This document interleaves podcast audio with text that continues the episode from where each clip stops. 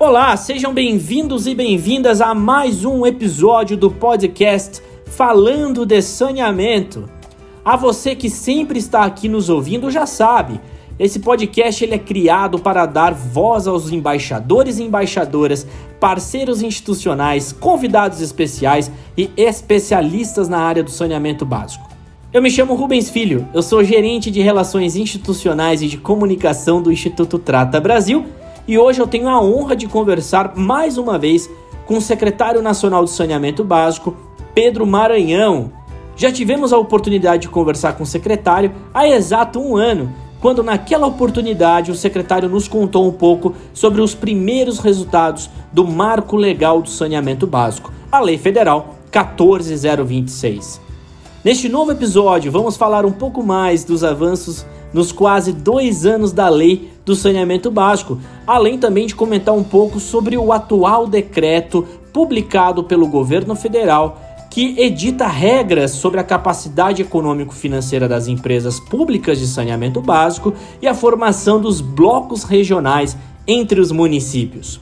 Fiquem ligados, esse episódio está recheadíssimo de informações preciosas e eu tenho certeza que você não quer perder.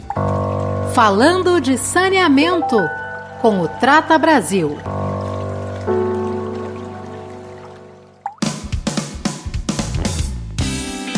Secretário Pedro Maranhão, muito obrigado pela participação no podcast Falando de Saneamento. Me lembro que há exato um ano, em maio de 2021, também tivemos uma oportunidade de gravar um episódio, já que naquela época o marco legal também estava prestes a completar um ano de existência.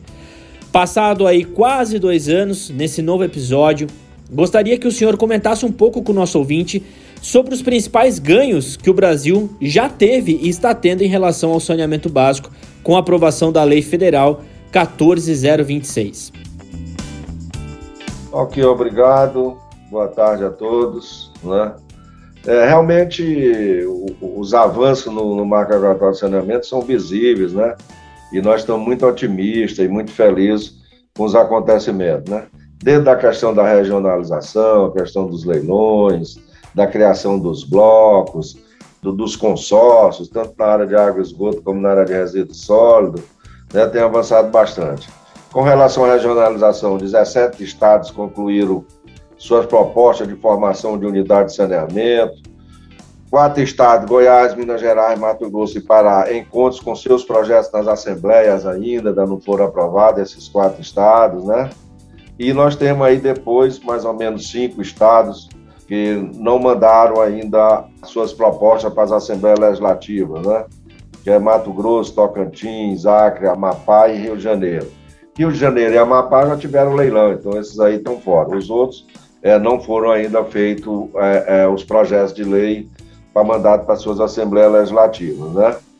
Com relação a concessões, é, a, a, comprovação da capacidade financeira, cerca de 77% das prestadoras de serviço encaminharam a documentação no prazo até 31 de 12 de 2020, dos quais é, 97% tiveram manifestação favorável sobre a capacidade econômico-financeira para o cumprimento das metas da universalização até 2033 concessões de investimento. No setor foram realizados 11 leilões, com total de 76 bilhões de investimentos e outorga em saneamento básico. Além disso, há outros projetos de concessões em andamento, aí, como é o caso do Ceará, da Paraíba, do Rio Grande do Sul, que mais ou menos mais 24 bilhões, aí a gente quer ir até o agosto, setembro, mais esses outros 24 bilhões, né, que dá um aumento considerável em investimento em saneamento o que nós temos uma média de 2015 até o marco agrotório de saneamento de 4 bilhões e meio.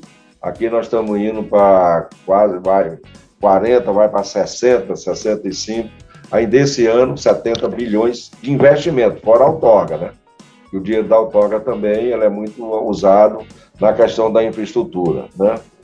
Aí foram publicados aí quatro decretos, né? É, três decretos, duas normas de referência pela ANA, e resolução da ANA, a 106 de 2021, que auxilia na implantação do marco legal de saneamento. Então, houve muito avanço, muito avanço. Nós estamos otimistas é, com, a, com, a, com a implantação da, do marco regulatório. Eu viajo o Brasil inteiro e todos assim todos os setores dentro do saneamento básico. É, o resíduo sólido, água, esgoto, muito avançada. Secretário, uma das discussões que permeou estes quase dois anos da lei do saneamento foi a capacidade econômico-financeiro, que precisa ser comprovado pelas empresas públicas de saneamento. Um relatório recente divulgado pela Agência Nacional de Águas, a ANA, mostrou que quase metade dos municípios brasileiros tiveram as empresas comprovando a capacidade econômico-financeiro. Por outro lado, existe ainda uma outra metade do país, outra metade de municípios que não tem as empresas comprovando a capacidade econômico-financeira. Como é que podemos interpretar esses dados publicados pela ANA? Não, porque aí, aí existem duas coisas, né? As que têm contrato de programa com as empresas públicas e as que não têm contrato de programa que não precisa comprovar. Caso dos SAI, dos DAIs e das concessões privadas. Por isso que dá essa questão. Você pegar o total só que pode coisar, dá, foi mais de 70% é, já comprovadamente que ela, ela soltou uma semana essa nota, que mais de 70%. Quando eu falei aquele dado de 90%, era que eles tinham mandado a documentação. E mais de 70% comprovaram a capacidade econômico-financeira. Aí nós estamos falando só do contrato de programa, das empresas públicas que têm contrato de programa.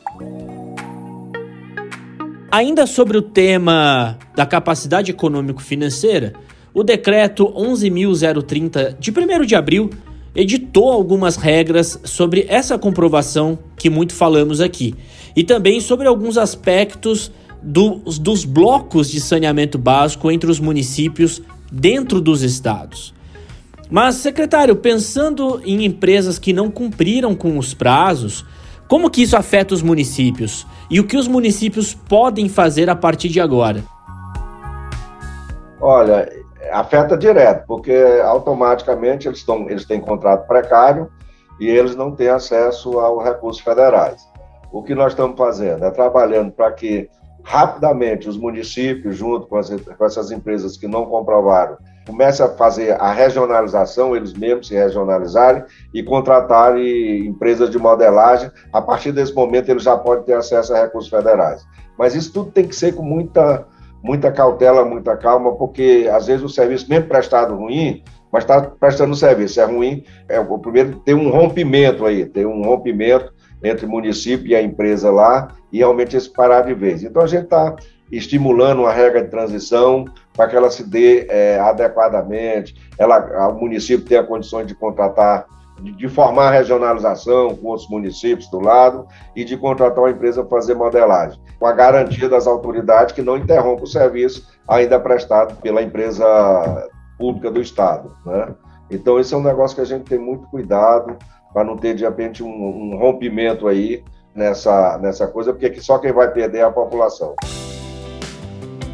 Secretário Pedro Maranhão, pensando sobre o novo marco legal do saneamento e de tudo que aconteceu desses dois anos para cá, o senhor vê como positivo a receptividade dos municípios em relação ao tema? Ah, sim, não tenho a menor dúvida disso. Basta ver os sucessos que foram os leilões, né? E a empolgação dos municípios, né? Alagoas, Rio de Janeiro, Amapá, o Mato Grosso, na questão oficial do esgoto, né? É, Espírito Santo, lá em Cariacica, todos muito, todos empolgados em que seus estados, monte urgente, organizem seus blocos para poder ter, fazer as concessões, né? Para que a gente sabe que o BNDES faz um trabalho excelente, excepcional, mas não tem braço para fazer tudo, fazer todos. Nós fizemos aí 11 leilões, mas nós precisamos fazer 80. Então, nós, temos, nós estamos incentivando as empresas que fazem modelagem até os empresários expertise na área, para ele, que eles procurem os municípios, os estados, para eles mesmos fazer, propor o PMI. E realmente a gente avançar na questão, porque nós temos prazo, né? Avançar aí na, no cumprimento das metas.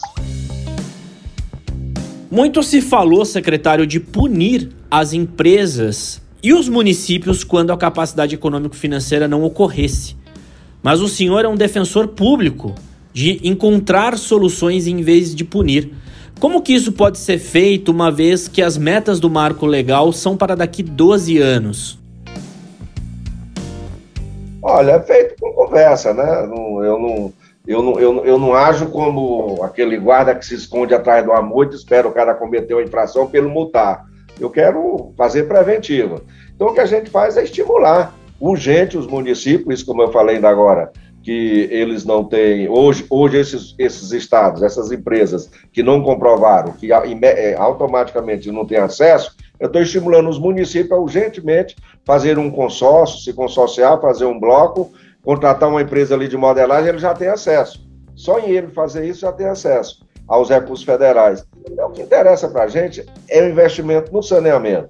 Né? Só conta essa questão da punição. Eu não quero punir, eu quero solucionar, eu quero solução né? antes de vir a punição. Então, é, é, é, nesse sentido que eu falo, até um sentido figurativo, mas é nesse sentido, dizer o seguinte: não, eu vou punir em último, em último, em último caso, mas não quero punir, eu quero é resolver, entendeu? Então, todo o meu foco é na solução e não na punição. Secretário, o que a sociedade brasileira pode esperar para os próximos anos em relação ao marco legal do saneamento? O que teremos até 2033 para esperar e principalmente agora, em 2022 e 2023? Olha, tem que esperar a melhoria na, na, nas condições de saneamento brasileiro. É, nós temos, eu sempre falo que a questão do saneamento brasileiro, nós estamos na época medieval, né? Nós estamos discutindo 5G e quando você moda para saneamento, nós estamos no século 21, quando vai falar de saneamento, você vem para a época medieval é o esgoto a céu aberto, é um lixão a céu aberto, é água não tratada. Então, que a sociedade vai receber essa melhoria no tratamento de esgoto, no tratamento de água e no encerramento dos lixões. Isso já está acontecendo, não é, não é promessa. As coisas já estão acontecendo. Nos leilões que fizeram, a Baixada Fluminense já está tendo é, investimento, em Alagoas está tendo investimento, no Amapá está tendo investimento, no, no Mato Grosso está tendo investimento, Alagoas do estado inteiro já, tanto a região é, metropolitana, como o sertão, como o litoral. Então é isso que nós queremos, é isso que a sociedade vai começar a, a perceber a melhoria, tanto do ganho de qualidade de vida, de saúde e ambiental. E além do mais, estamos salvando vidas. Todo esse processo a gente está salvando vidas. Porque ainda morre aqui no Brasil 15 mil pessoas por ano com, com morte com doenças originada pela falta de saneamento. Então é isso que nós estamos avançando, salvando vidas, salvando o meio ambiente e melhorando as condições de vida do povo. Secretário, para finalizar a nossa entrevista, muito se fala sobre os recursos públicos da União para o setor de saneamento básico. Existem alguns relatórios recentes divulgados sobre a necessidade da União investir em recursos públicos. O senhor concorda que somente os recursos públicos da União serão suficientes para que possamos cumprir com a meta do novo marco legal de saneamento? Não, não concordo. Exatamente, exatamente se fez o marco regulatório, mais ou menos estamos criando condições, é, condições de investimento, né? um ambiente né? com segurança jurídica, com tudo, exatamente porque o poder público não tem dinheiro para investir nem, nem a União, nem o Estado, nem os municípios. Esse, esses municípios, a não ser que ele queira fazer isolado, mas está aí o caso do Amapá, municípios pobres, mas no conjunto, na regionalização, criou-se o bloco da viabilidade financeira. O Sertão de Alagoas, para quem é mais pobre do que ali? Juntaram 30, 35 municípios, fizeram um bloco e e, e viabilidade econômico-financeira. E sem um preço da tarifa normal, né? sem a, aumentar a tarifa, ela está numa média nacional dinheiro aí vai ser parceria público-privada. Então é isso, vamos fazer assim, no modelo assim de parceria? Vamos, tá avançando, vamos lançar agora. É, é, mas isso é, é, quebra de paradigma, então é um negócio lento e discutindo e convencendo as pessoas. É no convencimento, mostrando exemplos, que realmente esse modelo que nós estamos fazendo está tá, tá, tá sendo um sucesso e está revolucionando o saneamento brasileiro muito obrigado pela sua participação. Com certeza os nossos ouvintes gostaram muito desse bate-papo. A gente pôde tirar algumas dúvidas aqui sobre o decreto, sobre o que vai acontecer, e eu deixo o senhor à vontade caso tenha alguma mensagem final para o nosso ouvinte. A minha mensagem sempre é só de otimismo e muito contente com os rumos que estão que estão avançando no saneamento é, básico brasileiro. Eu, eu até propus numa reunião que eu tive agora na, do Encontro Mundial de Águas, que até a própria ONU criasse um comitê de saneamento para discutir isso na questão do mundo. Mais da metade da população do mundo tem o mesmo problema do Brasil, o pior. A Ásia, ali, a China, a Índia, a África, toda a América Latina, né? Mas só que o Brasil realmente tem um exemplo agora, tem um programa que realmente nós estamos saindo dessa questão, vamos sair dessa época medieval e vamos vir para o século XXI. Muito obrigado a você ouvinte que nos acompanhou nessa conversa com o secretário Pedro Maranhão. O decreto, comentado tanto por mim quanto pelo secretário, está disponível no site do governo federal, caso você queira conhecer um pouco mais a fundo. Você é novo por aqui, é a primeira vez que está nos escutando? Fique tranquilo. Temos os episódios anteriores disponíveis nas plataformas de streaming e também no site do Trata Brasil. Aliás, você já visitou o nosso site? É um site recheado de informações, com documentários, com projetos sociais, números sobre saneamento básico e outros. Acesse lá tratabrasil.org.br. Muito obrigado mais uma vez por um episódio recheado de informações importantes. A sua participação aqui é sempre fundamental. Compartilhe esse material, fique à vontade para mostrar aos seus amigos esse assunto importantíssimo que é o saneamento básico. Até a próxima! Falando de saneamento com o Trata Brasil.